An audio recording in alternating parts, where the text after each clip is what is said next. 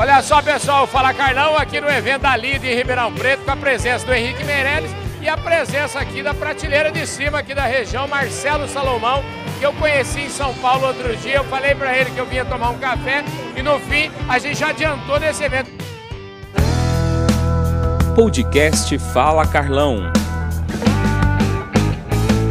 Parabéns, viu, Marcelo? Muito obrigado, que prazer te receber aqui, Carlão. Um abraço a todos os seus telespectadores, a turma que acompanha na internet. É um prazer estar aqui e te receber. Escuta, como é que é? O que que o que está por trás desse evento hoje? Eu imagino que isso seja uma constante aqui. Me fala um pouquinho da atuação da LID em Ribeirão Preto. É uma constante. Nós estamos complementando 10 anos de LID em Ribeirão. Eventos extraordinários, mais de 140 eventos nesses 10 anos. E sempre assim, trazendo uma grande referência nacional e internacional para que o povo de Ribeirão, a região de Ribeirão, possa se enriquecer e saber o que está acontecendo no mundo, as perspectivas, como recebeu o ministro eh, Henrique Meirelles. Maravilha. Escuta, e você sai eh, ele te deixou mais é, animado ou te deixou mais down aqui? Hein? Ele me deixou mais animado, Carlão. Eu acho que ficou claro que depende da gente, não é? Uhum. é pouco importa quem está no comando do Brasil, na verdade. Para nós, empresários, nunca se facilitou a vida tributária, como ele disse aqui sobre reforma tributária. O que interessa, efetivamente, é que o governo não atrapalhe, pelo menos. Se nós, empresários, continuarmos acreditando, produzindo, gerando emprego, pagando tributos, o Brasil vai continuar andando para frente. Eu saio mais animado. Eu acho que o que ele falou, ele também não acredita em um risco de que a instituição Brasil democrático está muito forte. Então isso já me tranquilizou.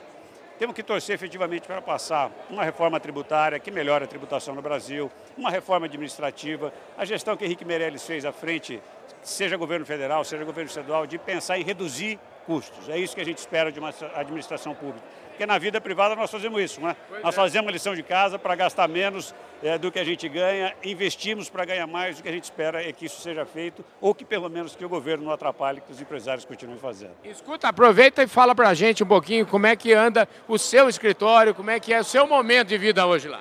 Poxa vida, bom, é um sonho, né? Eu estou no escritório há 36 anos, o escritório já tem 53 anos. Hoje nós temos nove escritórios no Brasil, espalhados pelo Brasil, muito levado pelo agronegócio, quer dizer, nasceu em Ribeirão Preto, mas nós também temos Rondonópolis, temos Três Lagoas, temos Goiânia, além de Belo Horizonte. Então, é, é espalhamos pelo Brasil, levados pelo agronegócio. E estamos em Portugal desde 2018, também fazendo essa conexão de investidores brasileiros que queiram investir em Portugal, queiram internacionalizar as suas empresas e trazendo empresários de fora para investir no Brasil. Qual que é hoje, se tivesse que falar assim, qual que é o, a maior especialidade de vocês, o que, que é?